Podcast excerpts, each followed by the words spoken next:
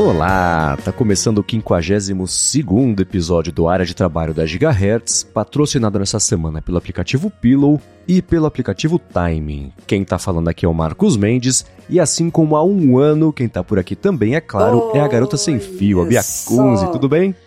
Tudo bem, Marcos. Olá, pessoal. Então estamos de aniversário? Aniversário, um ano e quatro dias neste exato momento aqui. Parabéns. Ah, obrigada. Parabéns para você. parabéns para os nossos ouvintes também, porque eles fazem Sim. parte disso, né? Então, todo mundo comemorando. que legal, que legal. Muito bom. Obrigado a todo mundo que está aqui desde o começo, quem está chegando agora. Esperamos que semanalmente a gente consiga acrescentar na vida de vocês nessa busca eterna e incessante para ter um dia mais produtivo, né? É, a gente não dá sossego para vocês. Todo dia vocês vão ter que fuçar coisa nova, vão ter que aguentar a gente por muito tempo ainda, viu? Vão ter que experimentar muita coisa. Aham, uhum. isso aí. Agora, Bia, falando em muito tempo, como é que tá o lance do seu carregador da Samsung? Ih, caramba, eu acabei de olhar aqui a atualização lá do meu rastreio e o status ainda está aprovando o pagamento. Ih. Então, nem saiu ainda. Ai, ai, ai, ai, ai, Samsung. Já faz um mês que você comprou o telefone, não? Hum, não, faz. Faz. Quando que foi mesmo? Foi o comecinho agora desse mês, mas não chegou a um mês ainda, não. Ah, então tá. Beleza, porque veio isso aí, né? Porque são 30 dias para pedir, provando o pagamento, pode falar que não, não era pedido Exato, ainda. Exato, né? Lembrando que eu fiz a solicitação durante o feriadão. Eu comprei na segunda-feira ah, da semana é. do feriadão né? Então, tá. não tem um mês ainda, porque já era junho, mas a solicitação foi bem no meio do feriado, então eu comecei a contar a partir de segunda-feira. E até agora Beleza. tá lá aprovando o pagamento, que, o, que o pagamento que não tem, né? Dá uma cutucada lá só pra garantir. É, né? vou fazer isso sim. Agora, foi curioso que a gente gravou na semana passada, você falou do lance dos áudios, né, de sincronia, que alguns não tinham vindo, etc. A gente terminou de gravar, você falou, ih, peraí, não, estão aqui os áudios, não é? é, a gente estava falando do Smart, é, Smart Switch, né, que transfere as, as coisas de um Samsung para um Samsung novo, né, e eu achei esquisito que depois, ao término do processo, os áudios do gravador de voz não, não estavam lá. Mas aparentemente é um conflito de versões mesmo, porque algumas, alguns ah. áudios não foram, outros foram, e eu tava vendo que os áudios do Note 5 por algum motivo estavam lá.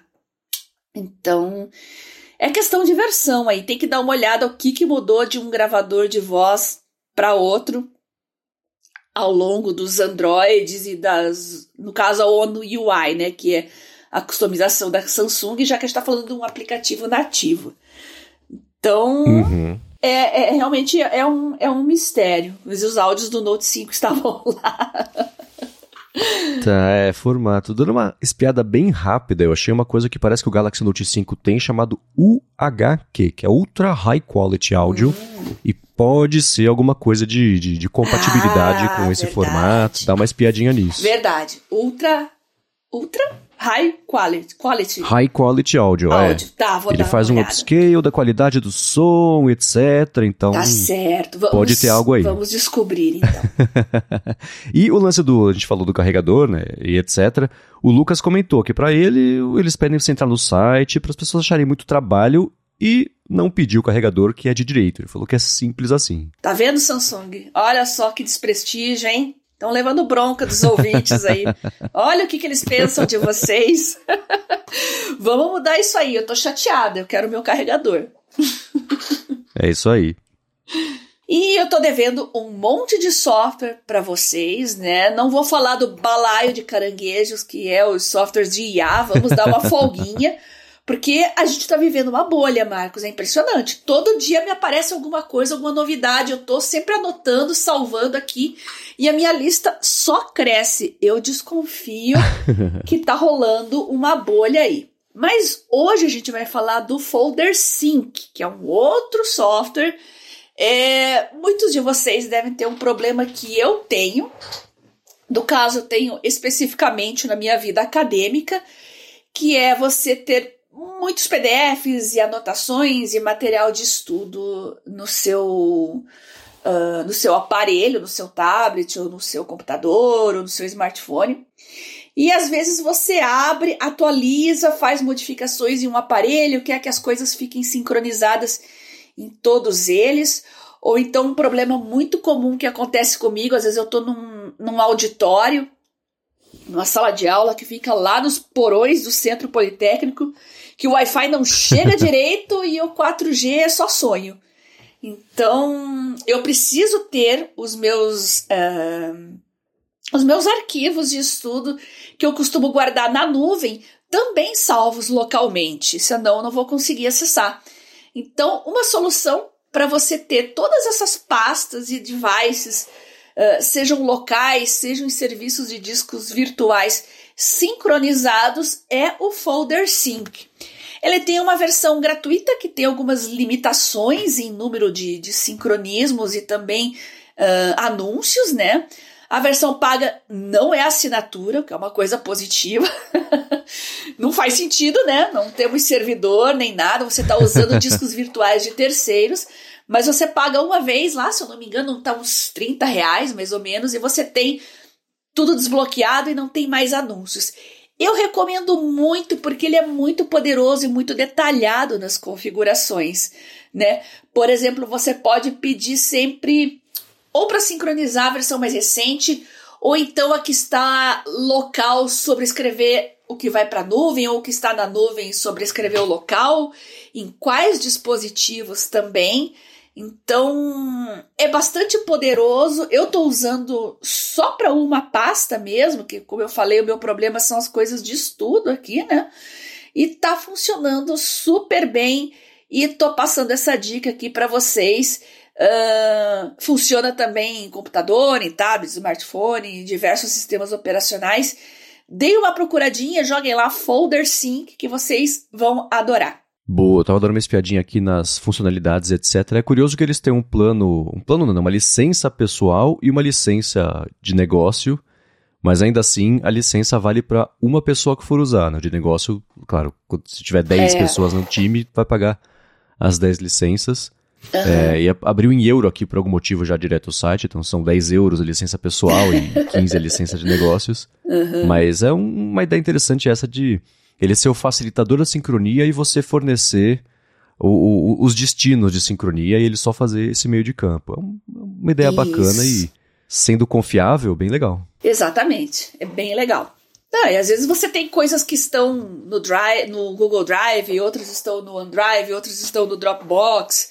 É, então, arruma a bagunça. Uhum geral de, de múltiplos discos e múltiplas pastas, né? Bem interessante. Sim, e o, o bacana é né, essa habilidade dele de você selecionar quais tipos de pastas e tipos de arquivos têm que ser selecionados. Então, sei lá, tem uma pasta que está cheia de coisa, mas você só quer sincronizar PDF. Você fala que é só os PDFs, ele sincroniza só isso. Achei bem interessante essa ideia. Tem que manter um controle muito próximo, né? para não perder o fio da meada e você achar que está sincronizando uma coisa e não está, né? É o tipo de coisa que Exatamente. vale tentar criar a menor quantidade possível de regras para não se embananar daqui a seis meses, nem lembrar como é que tá sincronizando uma coisa, não tá. Verdade. Mas é uma funcionalidade poderosa, gostei dessa ideia. Legal. Bom, eu vou, é claro, deixar aqui na descrição o link para quem quiser conhecer o Folder Sync e seguindo com os assuntos e follow-ups e tudo que a gente separou aqui para esse episódio, o, a gente falou de navegadores algumas vezes aqui e pintou o Opera One, né, lançado pela Opera, que é basicamente a versão sendo o navegador que eles fizeram, me parece, um rebranding aí, e virou Opera One, que tem IA, né? Tem IA. Uh, lembrando que além do Opera tradicionalzão, tinha o Opera, tem o Opera GX também, que é voltado para gamers. E agora o Opera One, que tem a área, que é a inteligência artificial deles. E eles têm um, uma funcionalidade muito alardeada que é com relação à temporalidade, né, Marcos? Então, já que a gente está falando de navegador, as pessoas usam navegadores o tempo todo para ver notícias. E como a gente sabe, o, o GPT tem aquele problema do banco de dados uh, mais antigo. Uh, o navegador com o, a área integrada, ela pode fazer as buscas nas notícias mais recentes e trazer dados com mais precisão.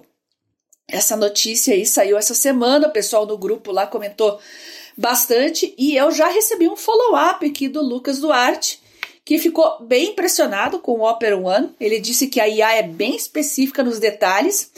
Ele perguntou a temperatura atual na cidade dele, em Porto Alegre, que respondeu até em décimos ali, 16.8. Ele foi lá dar uma conferida nos sites de meteorologia, realmente bateu, né? Disse que estava nublado e tal. E ele também pediu para saber o que, que, rolou no evento da Ubisoft 2023. E a IA devolveu a ficha técnica de um youtuber que não é tão conhecido, mas é prestigiado e admirado pelo nosso ouvinte. Então, tá aí, aprovado e eu vou baixar, vou testar também. Fica a dica para vocês a experimentarem o Opera One. Mandem o seu feedback e também mandem as pisadas na bola, que a gente adora saber também o que funciona e o que não funciona, né? é, eu achei boa essa ideia de ter uma barra de, de, de comandos, basicamente, para você pedir para IA ou ir atrás de coisas, ou tirar dúvidas, né? No exemplo que eles deram, tem uma pesquisa como se fosse do Google. O que, que é, é, é viés cognitivo, etc. Tem um atalho para você chamar essa barrinha, que é bacana também, né? Que é o Control ou Command é, barra, o que para mim eu ia ter que trocar, porque para mim o, o Command barra é, chama o buscador de atalhos do Text Expander. Então teria que fazer algum tipo de customização é. aí. Mas é legal. Eles voltaram com o negócio de agrupamento de abas, que agora virou Tab Islands, que tinha, aí sumiu, agora voltou com esse nome. Eu acho que esse lance de você ter uma IA integrada ao navegador vai ser padrão. Daqui a um ano, a exceção vai ser estranho quem não tiver, né? Pois é, pois é. Lembrando que até agora o que a gente está vendo aí são extensões, complementos de navegadores com IA. Aqui uhum. a gente está falando de uma IA lá no motorzinho mesmo, né? Sim, Eu sim. acho que isso aí tem tudo para virar padrão mesmo. É, e, é um, e funcionando bem, especialmente no caso de, de navegação, que geralmente a gente está em busca de coisas atualizadas, é chave funcionar direito e isso e não fazer, que nem, por exemplo, o lance... E, e não só o do chat GPT, que tem dados atualizados até um momento, acho que é 2021, o, ali o, o limite de, de onde ele pegou os dados, mas também no caso do Bing Chat, né, que tem até problemas, ah, que... É, quando que o filme vai ser lançado? Ah, vai ser lançado no ano que vem, 2023. Fala, não, não. Estamos em 2023. Ela fala, não, não, ano que vem é 2023, é. né? Então, existem alguns problemas de, de matemática aí. Então, essa, essa uhum. atenção e funcionar bem para coisas que estão acontecendo agora vai ser essencial para todo o navegador. E bacana ver que, pelo menos no caso aqui do Opera One, tá promissor, né? Primeiros dias, etc. Tô curioso para saber mesmo o feedback do pessoal, mas que bom. Esse vai ser o caminho, não tem jeito. Uhum. Muito bem. E também desses papos todos de IA que a gente vem batendo, o Wagner Alves falou que ele, pensando na necessidade dele desenvolver uma habilidade de comunicação mais formal, ocorreu para ele uma ideia que ele falou: ah, não sei, isso é uma ideia ingênua, pode ter coisa que já exista. Mas ele ó, falou assim: fiquei me perguntando se alguma IA seria capaz de me ouvir durante todo o dia e, ao final do período, fornecer feedback sobre como me comuniquei, oferecendo sugestões de melhorias. Ele falou que, considerando que muitos dispositivos já me ouvem, não é, ele falou que não se importaria em flexibilizar um pouco mais a privacidade dele.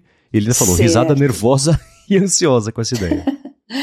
É, por que não, né? Mais uma sugestão aí de aplicação para ser desenvolvida. Uhum. Para a gente alimentar a bolha dos softwares de IA. Uhum. Mas isso é bem interessante, hein?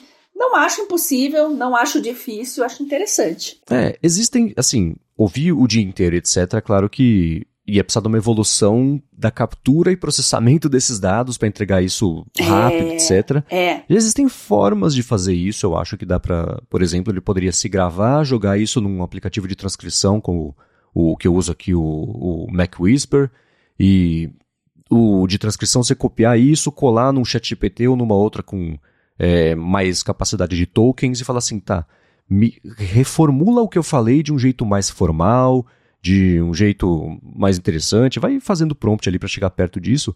Eu acho que hoje já tem uma coisa assim. Tem, claro, todo o risco que ele próprio falou sobre é, privacidade, etc. Então, você ter uma IA que te grave o tempo inteiro é o sonho do Mark Zuckerberg, né? Para conseguir explorar em todos os lados aí é, para vender publicidade. Haja banda, é. haja processamento. É, então, né? Existe. Eu vou tentar achar e vou colocar aqui na descrição do episódio um. Era um aplicativo de Mac que tinha essa proposta de fazer uma gravação local super otimizada de tudo o que você faz no seu Mac, e isso inclui tudo o que passa de texto na tela, tudo o que você escreve, que não faz uhum. a mesma coisa, reuniões e etc. E ele a mastigar isso aí, deixar armazenado para você poder falar, putz, ah, cara, eu, eu, vi esses dias uma receita que tinha alguma coisa a ver com, sei lá, coco ralado. Acha para mim? Ele pá. A uhum. ideia é que ele vai lá e acha e te entregue isso rapidamente. E tudo, e eles falaram, o que a gente está fazendo aqui, a gente pegou um algoritmo ultra eficiente de compressão e análise de dados que faz coisas que seriam gigantescas ficarem minúsculas. Isso permite que a gente guarde é. no Mac esses dados e estando local também permite que a gente busque isso de um jeito mais eficiente. vou tentar achar e deixar aqui na descrição, mas dá para ver aqui e ali umas fagulhas dessa ideia do Wagner de você ter uma ou talvez várias IAs ali unidas fazendo essa análise plena do dia a dia, claro, com os dois olhos bem atentos em privacidade. Né? A gente tinha comentado num dos episódios anteriores essa, essa, essa possibilidade do Mac, né? Só não lembro se a gente falou o nome e deu o caminho das pedras.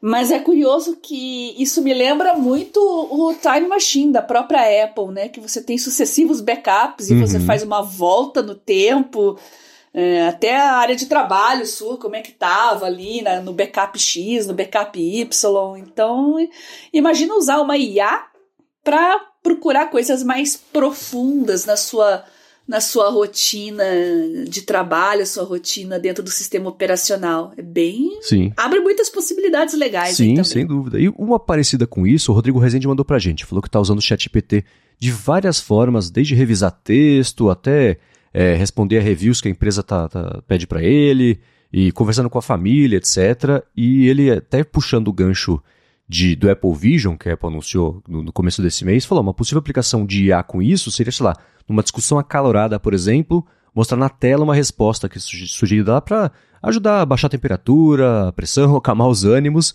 Ele comentou que a intervenção da IA seria baseada na análise de expressões faciais e no tom de voz também, de quem estivesse participando. Uhum. A IA promoveria uma pausa para reflexão e incentivaria uma comunicação mais construtiva. O que eu achei interessante, tanto do, desse, do, do Rodrigo quanto da ideia do Wagner, é que as duas partem da premissa de que são sempre bons atores usando esses dados. E é legal pensar desse jeito, né? Porque, é, enfim, uhum. a gente tem uhum. sempre que lembrar do fator Facebook, mas ainda assim é, dá para ver como tem um potencial super positivo para IA usado de um jeito responsável para acrescentar mesmo na vida de todo mundo de, de uma forma que é, é, você melhore a relação e não piore, ou sei lá. O jeito ruim disso é assim, ah, faça uma IA que garanta que eu vá ganhar toda a discussão independente do quão covarde seja meu argumento. Pode fazer também. Mas é legal ver que existe a, dem a demanda, não sei, mas existem as ideias em torno desse uso para uma coisa responsável, bacana, que melhore a relação entre as pessoas. Uhum. É, o pessoal no geral tá gostando bastante do chat GPT, exceto as escolas públicas de Nova York, né? Então, né? Esse foi um, um assunto curioso, porque quando saiu lá o chat GPT em novembro, elas, não é que elas baniram, mas falaram assim, ó, o chat GPT pra gente tá na lista do Roblox, tá na lista do YouTube, Discord, assim, professores, professoras, não, não envolve muito na aula, fica longe, a gente não quer que isso seja usado, porque, né, blá. Aí deu, passaram três, quatro meses e perceberam que fazer esse tipo de banimento não ia dar certo e reverteram isso e as escolas públicas vão passar a trabalhar em, em planos de estudos e desenvolver planos de, de, de relação entre professores e alunos para integrar os modelos de IA, não só ChatGPT, mas todos os outros também, os que, claro, fizerem sentido de entrar para isso complementar a aula e não, ao invés de ficar brigando contra a gravidade, vamos usar a gravidade em favor da, do, do ensino então eu achei um, um jeito bacana de é, é, perceber que a primeira reação tinha sido de susto, né? Não entendo, vamos banir. Fala, uhum. não, calma, senta, lê, entende, olha o potencial positivo, de novo, né? Que a gente está falando aqui sobre os feedbacks aqui do Rodrigo e do Wagner. Vamos tentar olhar isso sobre o espectro positivo e ver que é, dá para adotar isso de um jeito responsável. Lembra lá no começo do chat GPT que eu falei assim, ah, tem um jeito ruim que é alunos vão colar ou fazer redações com o chat GPT. Tem um jeito positivo que é, imagina uma professora que escreve um texto com o ChatGPT e fala assim: alunos, corrijam esse texto aqui. Virou notícia faz uns 3, 4 meses que o professor da Universidade do Texas, eu acho, fez exatamente isso e que tá todo mundo engajado na aula e, e pensando em estrutura de uhum. texto, etc. Justamente usando o ChatGPT desse jeito positivo, né? Parece que lá as escolas públicas de Nova York vão seguir por esse mesmo caminho, o que eu tô achando excelente. É. Dá para contar aí com a criatividade dos professores, né? Já que o ChatGPT tá aí, dá para usar de maneiras diferentes, né? Mas muitos dos professores aí, eu acho que a maioria faz um pouco de terrorismo ainda lá com é. os alunos, passa trabalho, tá morrendo de medo e fala: "Ó, oh, se eu descobrir que vocês usaram o ChatGPT, vocês vão ver, hein? Vou dar zero para todo mundo". Às vezes o carinha lá que nem sabe o que é o chat GPT vai começar a ir até o, é o efeito Streisand, né? Uhum. Exato, boa. o pessoal que nem sabe o que é chat GPT vê o professor tão apavorado com isso que vai correr atrás e vai começar a procurar meios de burlar as restrições do professor. Para quem não sabe, o efeito Streisand é uma referência à cantora Barbara Streisand quando ela, uma emissora de TV, se eu não me engano, tinha divulgado uma foto da mansão dela e tal. Ela ficou muito braba, né? Entrou na justiça e fez um forrobodó para que se tirasse do ar, né, a matéria com a foto da casa dela. Só que uh, as pessoas aí ficaram mais indignadas com a indignação dela e acabaram repercutindo muito mais a notícia do que antes. Então esse é o efeito Streisand, né? Todo mundo agora conhece a casa da Barbara Streisand. Exato. Porque ela achacou uma emissora. Então é quando você tem um efeito indesejado muito maior do que o efeito original prévio. É isso aí. E é curioso que se você procurar por efeito Streisand na Wikipedia, assim, ela tentou tirar essa foto aqui do ar e é óbvio que tem a foto lá, né? então causou exatamente o efeito contrário. E até hoje a foto tá eternizada aí, como o símbolo da situação.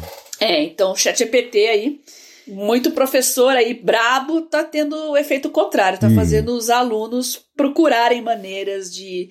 É, de colar nos trabalhos de escola. É, e eu comentei do Mac Whisper, o Rodrigo Castro falou que ele também está usando como ferramenta para transcrever entradas de diário. Opa! Ele falou que o aplicativo que ele usa, que é o Day One, já tem essa funcionalidade, hum. mas é bastante limitada para um determinado tempo, e que o ditado do iOS não é tão bom assim em identificar algumas palavras. Então, o Mac Whisper já coloca a pontuação também, que é uma mão na roda. Ele falou que gosta de ter um áudio para ver né, o tom dele, como é que ele estava se sentindo, e uma versão em texto para poder é, ter uma busca mais aprimorada ali e facilidade também de entender o que estava se passando de uma forma mais geral, sem ter que ouvir um áudio grande. Ele falou que é quase uma sessão de terapia, e eu achei interessantíssima essa aplicação que ele está usando. Legal. Muito bom. Day One, já experimentei ele, achei muito legal também. E agora, quanto esse, essa história de dos ditados ainda não identificarem algumas palavras, isso acontece no Android também. E acho que no, no, no português brasileiro em geral, eu acho que não tem uma base de dados tão grande ou não tem ainda um, um nível de aprimoramento tão alto quanto, quanto o inglês, que é o idioma muito mais utilizado, né? Uhum. Então, não conheço ainda nenhum software, nenhuma plataforma que é, gere um mínimo de erros de ditado. Ainda estamos em busca. É, eu sei, existem. Eu lembro que no iOS foi anunciado, não sei se era no ano passado ou nesse ano, talvez seja só em inglês, mas que o ditado já teria uma inserção automática de pontuação. Em vez de falar uma frase, ponto, nova linha, ou abre aspas. Aspas talvez não, não entre aí, mas essa parte de pontuação, inserir vírgula, etc., já seria uma coisa meio automática. É, achei. É do iOS 16, mas se eu pudesse apostar, eu diria que é só em inglês. Eu não sei como é que isso tá no Android. Quem souber, exato, manda isso exato. aqui pra gente. Eu lembro que tempos atrás o, o jornalista David Pogue Uh, do New York, quando ele estava no New York Times ainda, uhum. ele contava que usava um software para Mac, que eu não vou lembrar o nome, que transcrevia muito bem, inclusive reconhecia as entonações, pontuava, e ele escreveu um dos livros dele praticamente inteiro só na base do ditado. É bem interessante. Eu lembrei do David Pogue por causa dessa história do submarino. É verdade, tá que ele fez rolê, nas né? redes sociais. É, foi ele que deu uma explorada e deu uma zoada com a história do, do joystick lá. Então eu acabei lembrando dele agora. Uhum. E esgotou esse joystick, você viu isso? Que o submarino, o contexto para quem não sabe é o submarino lá quer descer pro Titanic, tá desaparecido, etc. E o controle do submarino é feito com um, um desses controles de videogame da Logitech, que custa, sei lá, 20 dólares. E aí, enquanto tá todo mundo desesperado, né? Porque, pô, cadê o submarino? Tem pessoas lá dentro, etc. Ah, o, esse lance do controle viralizou e esgotou no site da Logitech o controle esse de 20 dólares, que é o do, do submarino lá. Então tá todo mundo atrás desse controle. É, e o pessoal tá até fazendo umas brincadeiras online com a Logitech aí. O pessoal tá comentando que as ações da empresa simplesmente despencaram mas não tem nada a ver com incidente, não. É porque o CEO da Logitech pediu demissão aí, pediu para sair ah, alguns é, dias né? atrás. mas o pessoal gosta de uma teoria da conspiração, né? Uhum. Mas tomara que dê tudo certo lá com o lance submarino, porque, putz, que situação, né? É. Agora eu vou. Que situação, né? É, agora eu vou seguir aqui. A gente tá terminando a sessão dos follow-ups, mas antes de concluir os follow-ups, eu quero agradecer ao aplicativo Pillow que está mais uma vez patrocinando o Área de Trabalho. O Pillow é um app que funciona como seu assistente inteligente para você entender e melhorar também a sua noite de sono e ele oferece uma análise bem detalhada com insights bem valiosos também e recomendações para você melhorar também a sua rotina de sono. Então, se você tem um Apple Watch, é só você usar o relógio para dormir e pronto, ele faz tudo automaticamente, ou então você pode acompanhar o seu sono usando seu iPhone ou iPad colocando na cama ali perto do travesseiro. O Pillow tem uma função que é bem legal de alarme inteligente que escolhe, fica de olho quando você está num um estágio mais leve do sono para acordar, isso até 15 minutos ali, quando chegar no horário que você marcou que você quer acordar. E uma outra coisa bacana também é que ele oferece a opção de usar machine learning para categorizar os sons que acontecem durante a noite. Então, para você ver se você continua roncando e você achava que tinha parado de roncar, parte de apneia do sono, fala também e coisa assim. A interface dele ela é bem fácil de usar para você explorar entender também melhor os dados aí do seu sono e os algoritmos que fazem essa análise estão em evolução constante, de olho em estudos aí, achados científicos que saem sobre estudos também sobre o sono.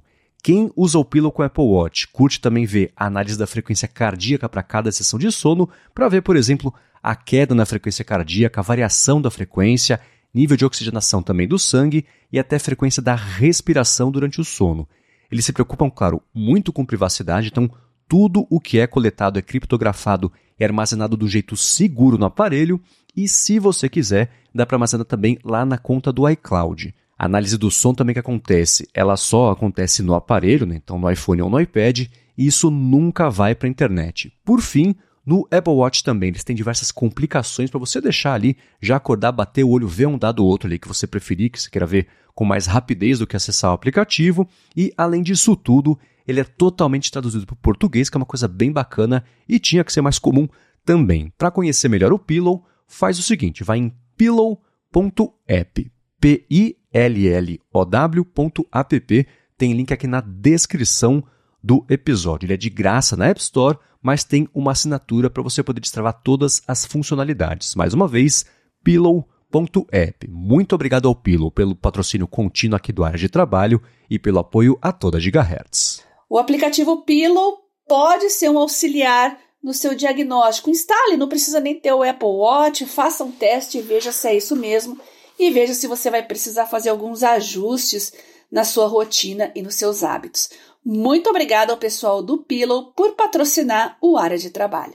Muito obrigado e vamos lá. Você tinha comentado, Bia, faz uns episódios sobre IA para saúde, né? E a parte de pesquisa, uhum. bibliografia tá lá no PubMed. E o Felipe Todeschini falou que o Google comprou faz uns anos, foi em 2014, eu acho, a empresa DeepMind. Eles estão fazendo Isso. um grande modelo de linguagem para a comunidade médica. Essa IA está sendo uhum. chamada de MedPalm e ela combina seis conjuntos de dados que vêm de MedQA, MedMCQA, PubMedQA, LiveQA, MedicationQA e MMLU. Ele falou que isso não está lançado ainda, mas em breve deve estar no mercado e linkou para um estudo que eu vou deixar aqui na descrição do episódio, um PDF que está lá no, no archive.org, que é justamente aí sobre como é que isso deve funcionar. Bem interessante, né? É, tô sabendo do MedPalm, tô acompanhando bem de perto e também tô ansiosa para ver o, no que, que vai dar isso aí. Parece muito promissor. Uhum. É, conforme essas IAs forem evoluindo, pra, especialmente no caso de dessas de grandes de LLMs, né, os modelos de, de, de Large Language Models, com, eles forem resolver o lance da alucinação, eu não sei, então vou inventar e vai parecer que é de verdade. É, isso não pode acontecer quando você está lidando com coisas médicas, né? Então, bacana ver que existe um investimento bem grande, bem importante, específico para isso, combinando já conhecimentos de outros lugares, né? Porque para que partir do zero, se para algo tão importante assim, dá para todo mundo juntar um pouquinho, cada um seus palitinhos ali e contribuir, e contribuir para um bem maior. Então, para quem tiver interesse sobre isso, vale dar uma espiada nesse estudo que ele deixa de um jeito bem é, claro e, e, bem otimista também, né? Fiquei empolgado em estudo e ver o potencial que isso tem, até a parte de, de, de acerto, né? De, é, é, da, da, previsão que eles têm de como é que isso pode evoluir e deixar mais rápido, mais preciso um diagnóstico. É bem bacana esse assunto inteiro, né? Muito legal. Com certeza. Vamos lá, e falando do grupo Meta, Facebook e Instagram agora vão ter selinho de verificado pago. Ah, nós avisamos. vocês ficaram no chororô por causa do selinho, agora vocês vão ter que pagar selinho no Insta também, no Facebook, olha só. Então, 55 reais pelo aplicativo, também vai dar para assinar pela web, por um pouquinho mais em conta. Por enquanto, só para pessoas físicas, né? O que é curioso, porque as funcionalidades são interessantes para a empresa, mas possivelmente eles devem fazer um pacote melhorado para empresas, creio eu, né, no futuro, bem mais caro também. Uhum. Então, por enquanto, só para pessoas físicas e, por enquanto, quem já tenha verificado não vai perder. Mas sei lá. Um passarinho tá me dizendo que esse verificado grátis aí não vai durar muito, não. Eles vão deixar o pessoal se acostumar com a ideia. Aí lá pra frente eles começam a tirar aos poucos. Pode esperar. É, eles disseram que estão aqui, revisando o, basicamente o que significa ser uma conta verificada para voltar à proposta que eles tinham, que é a verificação é só garantir que essa pessoa ela é quem ela diz ser, e não que é uma pessoa que conseguiu destaque na área dela e por isso ela tem uma notoriedade maior e ela é verificada por conta disso, né? É, uhum. A expectativa versus realidade do que virou o selo de verificado em toda a plataforma, na verdade, não só em, em Twitter e Facebook, Instagram, como, mas essas, claro, sendo as principais. Então, a minha aposta é assim: você quer manter o seu selo verificado é, é, legado? Você pode fazer isso, você não vai ter acesso a todas as ferramentas que eles vão colocar para o verificado pago. E aí, ao longo do uhum. tempo, as uhum. pessoas falam: putz, vale mais a pena. Já que eu sou verificado de qualquer jeito, eu pago pela verificação e tenho acesso a essas ferramentas, desde que elas sejam de fato úteis para quem cria algum tipo de conteúdo, que geralmente é quem vê mais valor em ter esse selo de, de verificado. Né? Então, comparando, e é inevitável fazer essa comparação com como é que foi, não falando do lançamento, que o lançamento foi aquela catástrofe toda, mas como é que está hoje a verificação lá no Twitter, essa que o Facebook lançou, me pareceu ter sido feita com um pouco mais de, de cérebro colocado ali para é, lançar do jeito certo, vou dizer. Então, é, é caro, né? 55 reais por aplicativo, que é fazendo os dois, você vai pagar 110 reais por mês para ter essa verificação. Uhum. Aposto que lá para frente vai ter também um. Não um dois por um, mas sei lá, ao invés de pagar duas é. vezes, você paga uma vez e meia e você verifica os dois. Tem que ver qual que vai ser o preço na versão web também, que não está no ar, falando só que vai ser mais barato, que vai existir, mas lançaram direto só no, no aplicativo por enquanto. E o principal é, é, é, é, O que eles devem começar a fazer é que nem o, o Twitter está fazendo no fim das contas, que é é, não só ferramentas, mas ter funcionalidades específicas para quem assina. Então, desde a parte de edição de uma postagem, que hoje é de graça, por exemplo, no, nas plataformas do, do, do, Facebook, mas essas coisinhas assim, ah, vai ter acesso, sei lá, acho que só quem assina o Twitter Blue tem acesso ao Spaces, né, que você comentou na, na semana passada. Aham, uhum, exatamente. Uh, como, ouvi, como host, sim. Como host, precisa ser assinante. Para participar, qualquer um pode. Ah, tá. Ok. Mas é, essas limitações para incentivar o pessoal a fazer. E aí, quem for assinar o verificado legado não vai ter nada, vai ter só o selo. Claro que muita gente vai se dar por satisfeita é. por ter só o selo, né? Porque no fim das contas, o objetivo é esse, me parece. Mas ainda assim, acho que essa vai ser a evolução uhum. dessa coisa toda para todo o mercado social, não só para esses três, né? É, no começo você falou uma coisa muito certa, né? Essa história de verificado tem que mudar esse conceito, porque não tem mais verificação nenhuma aí. Não é um certificado de autenticidade, de identidade, nada disso. É só uma conta pagando para ter umas funcionalidades extras e aumentar o alcance, que acho que vai ser o maior atrativo também para Facebook, Instagram. criador de conteúdo, influencer, etc. Né? Então, todo mundo vai querer manter ou ampliar o seu alcance.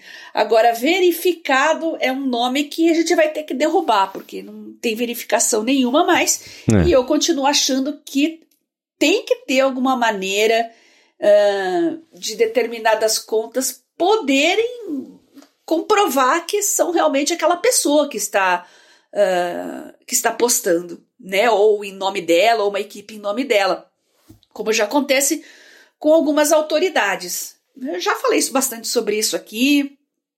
Não vale a pena ficar repetindo muito, mas toda essa movimentação do Meta também tem relação aí com a, a, nova lei aí que entrou em vigor e que, é, que entrou em vigor não, que foi aprovada e que vai entrar em vigor em agosto aí com relação ao Digital Act, né, da União Europeia. Eles estão fazendo ajustes nos sistemas, nos sistemas, estão fazendo ajustes nos modelos de anúncio, principalmente. Então, é, essa possibilidade aí de ter um selo pago com certeza aí é para ampliar algumas novas modalidades de financiamento e de patrocínio por empresas e anunciantes de uma forma geral, com o vigor da nova lei que vai ser a partir de, se eu não me engano, agosto desse 25 ano. 25 de agosto. Tá? 25 de agosto. Muito bem. Então, eles estão fazendo esses ajustes aí, estão testando o selinho e essa história de que não vai perder por enquanto é justamente para ver como é que a nova legislação vai funcionar na prática. É isso aí. E é claro, assim, verificação é, é, é o nome de marketing de conta premium. O, o Telegram faz certo, né? é. né? Não esconde. É um premium. Telegram, acho que é esse o nome, inclusive, uh -huh. né? O Plus, talvez. Você é. assina, tem um monte de coisa, né?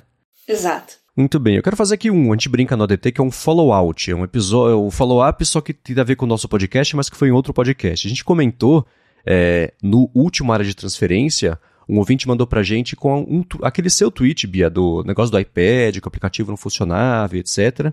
Uhum. E, e o ouvinte perguntou pra gente, ah, qual que é a dificuldade de você fazer o aplicativo se ele parou de atualizar para as versões mais recentes, você manter o aplicativo na última versão compatível com o dispositivo é, para a pessoa poder instalar e etc, é. né? Ou da Apple poder seguir dar suporte a isso.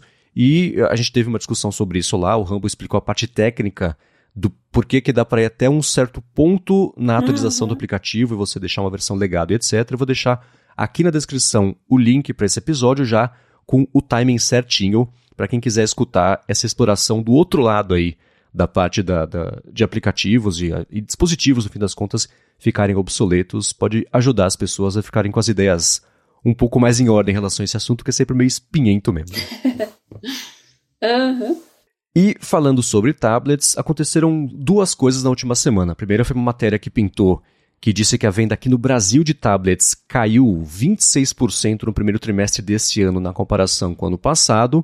E eu vou deixar, claro, o link na descrição da matéria que explora os dados do IDC Brasil, uma matéria lá do, do Show Me Tech, falando sobre como o mercado corporativo caiu bastante de um ano para o outro e o, e o mercado de varejo, o mercado pessoal, compensou um pouquinho com um aumento de 4%. E eles até explicam, né? O governo, por exemplo, comprou menos tablets nesse ano do que no ano passado, porque uhum. trocou agora, tá vendo orçamentos, etc. Então deu uma esfriada sobre isso. E é, é, é curioso como tem coisas que empurram para cima, coisas que empurram para baixo, fica tudo meio na média, né? Porque o preço aumentou, aí a, a demanda caiu, mas quem comprou aumentou o preço do ticket médio da compra do tablet, etc. Então vou deixar claro isso aqui na descrição. E colado nisso, o Cristiano Borges mandou para você, Bia, falou que está pensando em comprar um tablet para estudos e que ele está em todo o ecossistema da Apple, tem o Mac, tem o iPhone, tem AirPods, etc. Então está pensando em um iPad, mas está na dúvida, porque os iPads 9 e 10, que a gente brinca com o iPad nada, né? Não é o Air, não é o Pro, não é o Mini, parecem limitados, principalmente pela caneta de primeira geração, e agora o iPad Air e o Mini e o Mini 6, na né, sexta versão, parecem ser mais interessantes para o recurso de caneta de segunda geração. Ele quer saber de você, Bia, qual é a sua opinião sobre os iPads, se você tiver alguma opinião sobre isso, e ainda complementou que a ideia é investir em algo com um bom custo-benefício. Como eu não estou usando o iPad já há um bom tempo, eu vou acabar passando a bola para o Marcos, mas vale a minha ideia uh, que vale para Androids também. Se você pegar um dispositivo topo de linha, usado uma ou duas gerações atrás, com certeza vai te atender muito bem e você vai conseguir dar uma boa economizada. Agora, o que eu posso falar bem é sobre a Apple Pencil. Né? Essa eu já mexi bastante nas duas, experimentei.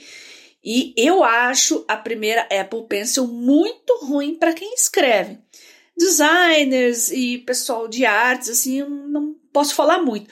Mas para escrever, escrever mesmo, fazer anotações, estudar, Uh, a segunda geração é bem melhor e a primeira é um pouco chata no quesito ergonomia, ela é pesada, ela é um pouco escorregadia e tem aquele sistema de carregamento chato para dedéu, né? Tem que tirar a tampinha ali, encaixar, ao passo que a segunda ali é só magnética mesmo e problema resolvido.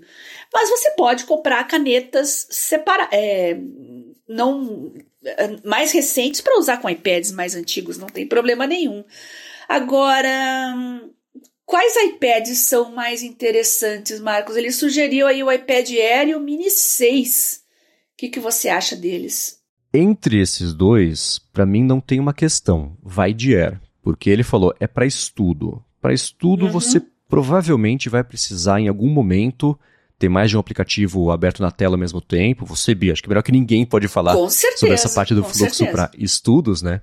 Então, eu, eu, posso dar minha impressão e você comenta em cima disso. Acho que é um jeito bacana de complementar é, desses dois lados. Né? Porque ele falou: ah, a ideia é você é, é estudo e custo-benefício, mas se você for pensar que o iPad mini parte de 6 mil reais e o iPad Air, tudo isso dessa geração atual, parte de 7 mil reais, isso na versão só Wi-Fi. Né?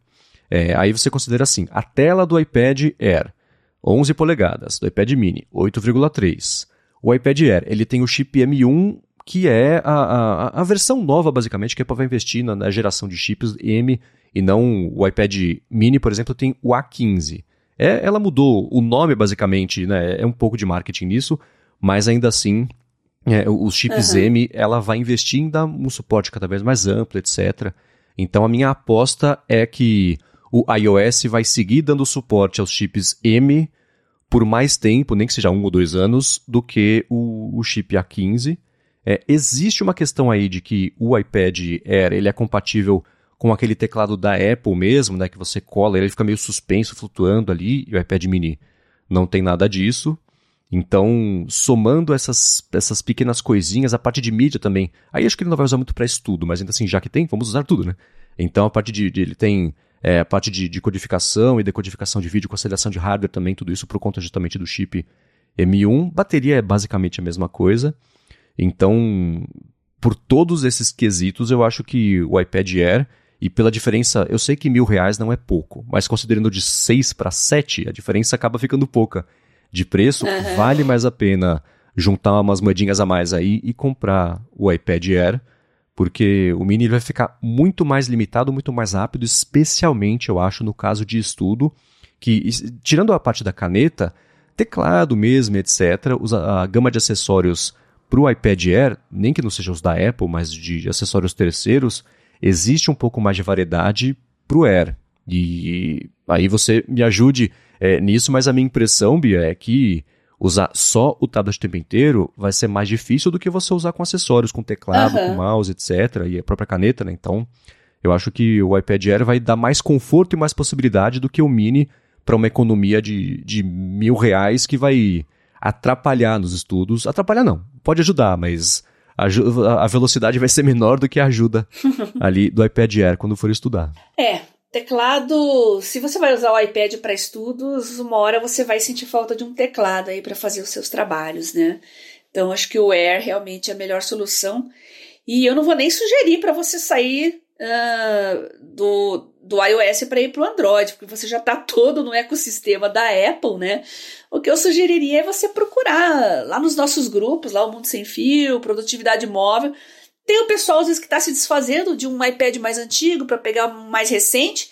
Então você vai ter a possibilidade aí de pagar um pouco menos por um dispositivo de segunda mão dos nossos geeks e ouvintes que com certeza cuidam muito bem dos seus aparelhos, né?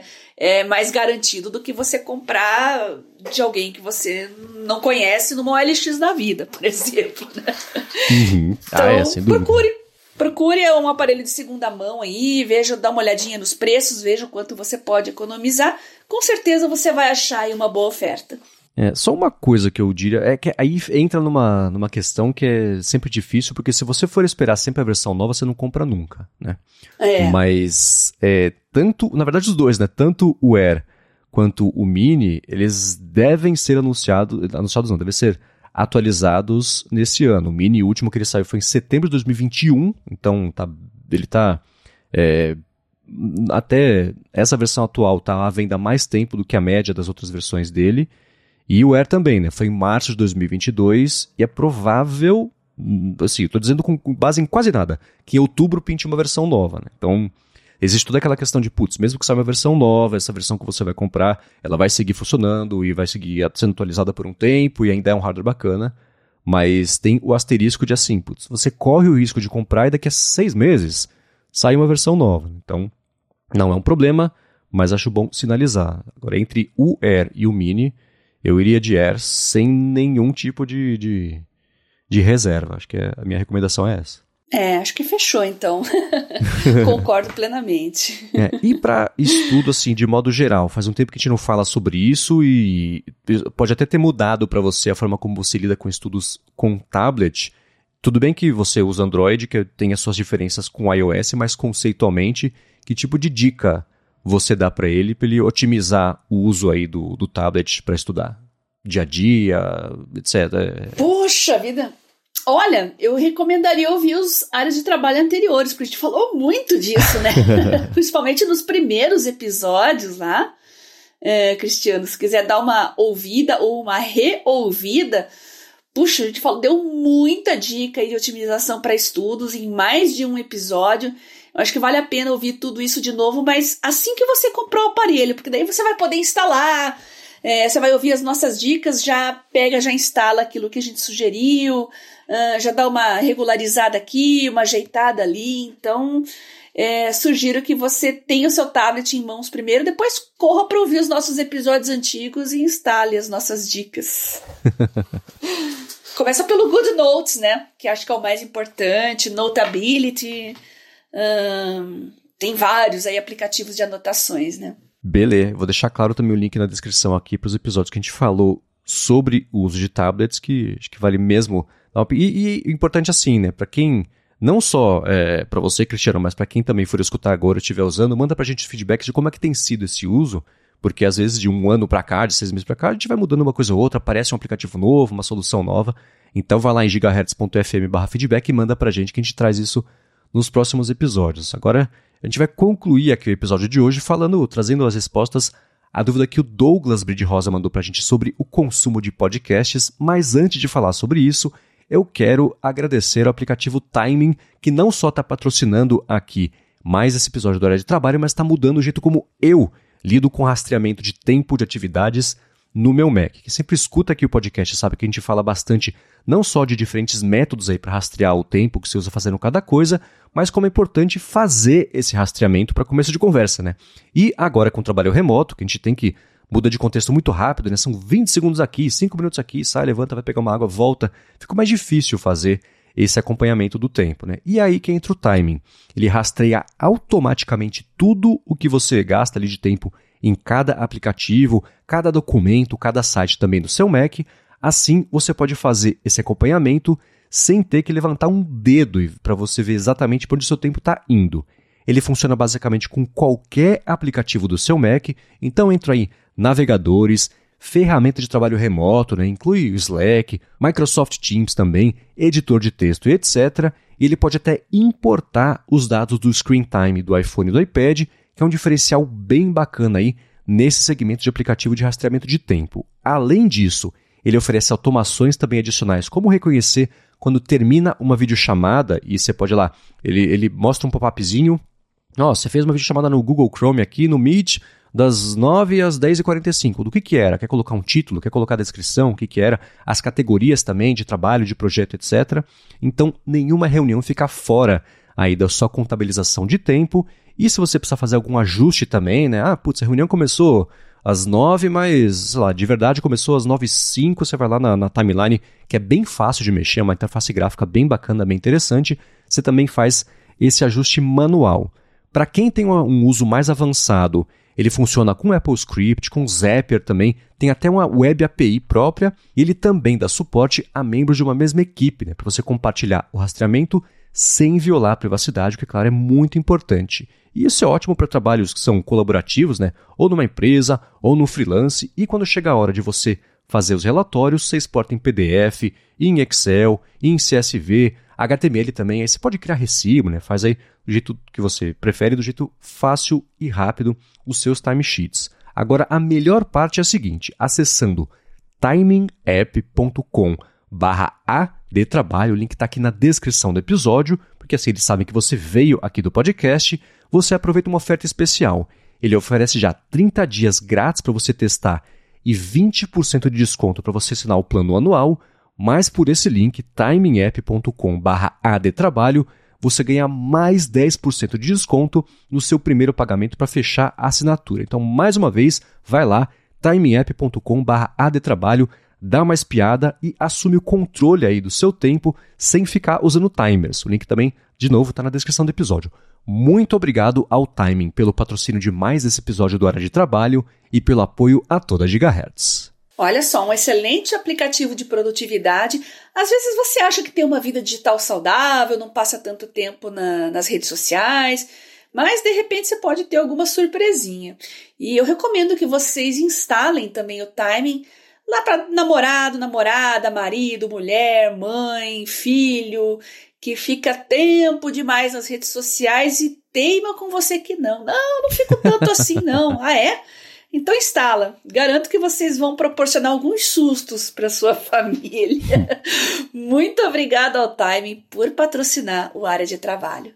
Muito obrigado. E como eu disse no comecinho, ele está mudando o jeito que eu uso o, o, a funcionalidade de rastreamento de tempo na vida. Ele tem, por exemplo, na barra do Mac ali em cima, quanto tempo você passou sendo produtivo ou produtiva dentro do tempo que você está usando o seu Mac. Ele pode também, você pode configurar para ele falar, ah, é, o Mac ficou, você saiu do Mac por 15 minutos, ele ficou aberto aqui sem nada. Quando você volta, ele fala assim, ah, estava fora e voltou. Quer cadastrar o que estava fazendo nesse período? Porque às vezes é uma coisa de trabalho que era fora do computador. Então essas coisinhas vão ajudando a você complementar e ter um cenário muito mais abrangente, mais bacana do tempo que está gastando para trabalhar ou não trabalhar no fim das contas, dependendo do que for, do que fazer esse rastreamento manual que eu vinha fazendo lá no, no aplicativo de iPhone, que era um outro aplicativo. Então vale muito a pena, sim, com um mês de graça 20% de desconto nativos já e mais 10% de desconto aqui do Hora de Trabalho. Não tem porquê, pelo menos não experimentar e dar uma chance, porque vai mudar como vocês rastreiam o tempo de vocês. Dá uma espiadinha que vale muito a pena. Com certeza. Agora vamos lá. O Douglas B. de Rosa falou que a gente comentou sobre ouvir podcasts e surgiu a dúvida para ele: quanto tempo a gente já passou consumindo essa mídia? Uma outra pergunta: quantas fontes também a gente assina? Ele falou que usa o Pocket Casts desde 2015 e, segundo o aplicativo, ouviu mais de 133 dias de podcasts, uh! fora os 110 dias que ele economizou com velocidade variável. Ele falou que assina hoje 26 podcasts diferentes, mas cada um tem uma periodicidade diferente. E aí? Caramba, eu também uso Pocket Casts há muito tempo, vou mudando de dispositivo, mas o Pocket Casts tá lá. Eu vou até dar uma olhada aqui também, Douglas. Agora eu fiquei curiosa. Tem a parte de estatísticas aqui, mas eu nunca tinha entrado, não. Então vamos lá. Desde 30 de julho de 2015, você ouviu podcasts por 218 dias e 16 horas. Nesse período, você perdeu blá, blá, blá, milhões de células da pele. É, cara. Ah, não! tanto, tanto dado para dar, escolheram esse. Velocidade variável Zero segundos, Douglas. Eu não gosto de ouvir podcast em velocidade acelerada. Isso me irrita muito. E eu acredito que eu tenho ouvido até mais, porque alguns podcasts foram para YouTube, tem alguns professores que eu gosto que fazem podcasts, é, podcasts, entre aspas, né, só no YouTube, mas o meu aplicativo favorito continua sendo o Pocket Casts desde sempre. E é dá para ver que eu ouço bastante, né? Não vou nem falar nada. É, eu uso desde sempre o Overcast. Ele não tem esse dado de quanto tempo eu já passei escutando podcasts desde o começo. putz, nem sei dizer quando que foi. foi os primeiros foi do Kevin Smith, do Lost, lá em 2000 qualquer coisa. Poxa, é Mas, é verdade. É, eu, nessa última semana, escutei mais podcasts do que o habitual, porque eu passei duas semanas fora e não escutei nenhum. Então tinha uma lista gigantesca de podcasts para ouvir, que tava tudo encavalado aqui. E dando uma espiada na atividade do iOS, nos últimos 10 dias, eu escutei 22 horas de podcasts. Como eu escuto em pelo menos 2x, foram pelo menos 44 horas de conteúdo. E aí, indo lá pro Overcast, ele fala que com os ajustes de, de o Smart Speed, que é isso, a velocidade variável, ele já isso. me economizou 669 horas de podcast. Nossa. Isso além do, isso sem contar o lance de escutar em 2x. Então, é, para quem for muito bom em matemática, pode até extrapolar esses dois dados e me dizer é, quanto que eu já ouvi de podcast verdade. na vida. Mas o resumo é, foi bastante. É, eu talvez economizaria mais tempo também se eu mudasse essa questão da velocidade aí, mas é uma coisa que me deixa muito ansiosa, não funciona, eu prefiro continuar calma. e lembrando que a gente está falando só de pocket casts, né? Desde, como diz aqui nas minhas estatísticas, 30 de julho de 2015, quase oito anos. Mas eu ouço podcast já desde que a mídia surgiu praticamente. Eu mesmo comecei uhum. a fazer podcast em 2005, antes disso eu já ouvia. E já ouvi em Palm, em Pocket PC, em iPods por muito tempo também. Então, com certeza, ouvi muito mais que isso e tenho orgulho disso, porque é muito melhor passar tempo ouvindo podcasts do que no TikTok ou então vendo stories no Instagram. é. E contabilizando os podcasts mesmo aqui que eu escuto, tirando os da Gigahertz que eu escuto também, mas aí não, não vou contar, são 29 podcasts, a, a minha lista aqui de, de regulares também. Olha tem coisa só. que sai uma vez uhum. por semana, tem coisa que sai uma vez a cada duas semanas, uma vez por mês, etc. É, não contei uhum. os inativos, né? Tipo, sei lá, o, o do, do Twin Peaks, ou então do Better Call Saul, que foram ótimos e recomendo, mas que não estão é, mais sendo atualizados ativamente. Então tá aí, 29, arredondar para 30, vai. 30 podcasts excelente, na minha lista ativa. Excelente. Aqui. Excelente. Minha lista ativa tem 11 só no Pocket Casts. Ah. Como eu falei, algumas pessoas que eu ouvia há muito tempo acabaram migrando para YouTube, então é, acabei tendo que sair. Mas são 11 podcasts, alguns eu ouço já há bastante tempo e varia também a periodicidade, né? Não sei dizer aí qual seria uma média aceitável, porque é, eu gosto também de podcasts, às vezes atualizo uma vez por mês, uma vez a cada dois meses, é, mas é sempre alguma coisa interessante, alguma coisa relevante, então eu mantenho aqui na minha lista. Uhum. Tem alguns que você queira recomendar? Puxa, eu, eu tô tanto na área de biotecnologia agora que eu nem sei. Deixa eu ver o que, que eu tenho aqui. Pode ser de biotecnologia também, ué. É, os dois de biotecnologia que eu mais ouço no momento são o STEM Talk e o Talking Biotech, com o Dr. Kelvin Folta. É muito bom. Esse é o meu favorito no momento. É de entrevistas ou exploração de, de, de informação com gente fixa? Uhum. Ah, legal. Ah, cada episódio tem uma pessoa que domina uma área da ciência, assim, voltada para biotecnologia, né? Então, uhum. uma hora tá falando ali de vacinas, outra hora tá falando. Uh, deixa eu ver, dar uma olhadinha aqui. Uh, história genética, mapas mentais, uh, doença crônica renal, como a inteligência artificial mudou a, o negócio da descoberta de novas drogas, neurociência, muitos assuntos variados assim ligados uhum. à biotecnologia. Eu vou, é claro, deixar aqui na descrição para mim, tirando os que eu escutei historicamente, já falei trocentas vezes, né? 20,000 Hertz, os da Relay FM, que eu sempre gostei bastante. Tem um que é relativamente novo que eu tô gostando, que é o Hard Fork. Ele é com Casey Newton, que é do Platformer, e com Kevin Roose, que é do New York Times. E eles falam de um jeito. Os dois são divertidíssimos. É, sobre os assuntos da, da semana de tecnologia, e tem falado muito claro sobre IA Exploraram recentemente também essa treta toda do Reddit que está acontecendo e que, putz, isso a gente pode deixar para um outro momento para falar, mas que confusão. Né? Uhum. Né? E, e repercutem, né? Teve todo o lance de cripto é, recentemente também, que vai ter alguma regulamentação americana, uhum. etc. E os processos que foram abertos contra a Binance e a Coinbase lá. Então, esse acho que vale escutar, que é um jeito diferente de um tema que pode ser batido, dois caras falando sobre tecnologia, mas eles conseguiram achar uma fórmula nova de, de fazer isso aí. É, passei recentemente a escutar o do Lex Friedman. É difícil escutar um episódio inteiro que eles têm, sei lá, quatro horas e ele vai e volta, explora. E é de entrevistas. Né? Ele entrevistou recentemente o Mark Zuckerberg, que melhorou bastante na, na forma de, de ser entrevistado. Tem um que está na fila aqui que é do, com o Jimmy Wales da Wikipedia. É, ele entrevistou muita gente recentemente que falou sobre IA, tanto gente mais otimista quanto gente bem mais pessimista sobre o que tem acontecido e, enfim, né, tem... É, teve um que foi recente também que eu achei bem bacana com o Stephen Wolfram, que é o, o, o cara da Wolfram Alpha, né? Então, é, é, esse eu, eu escutei inteiro, foi bem bacana, então vou deixar Pô, a, aqui na descrição. Tem o Ezra Klein também que eu passei a acompanhar recentemente, mas esse eu, eu tendo a ser mais seletivo. Eu vejo o tema e falo, putz, não, tô com tanta coisa pra ouvir, isso aqui deixa pra semana que vem ou, ou pula. Tudo bem, não tem problema.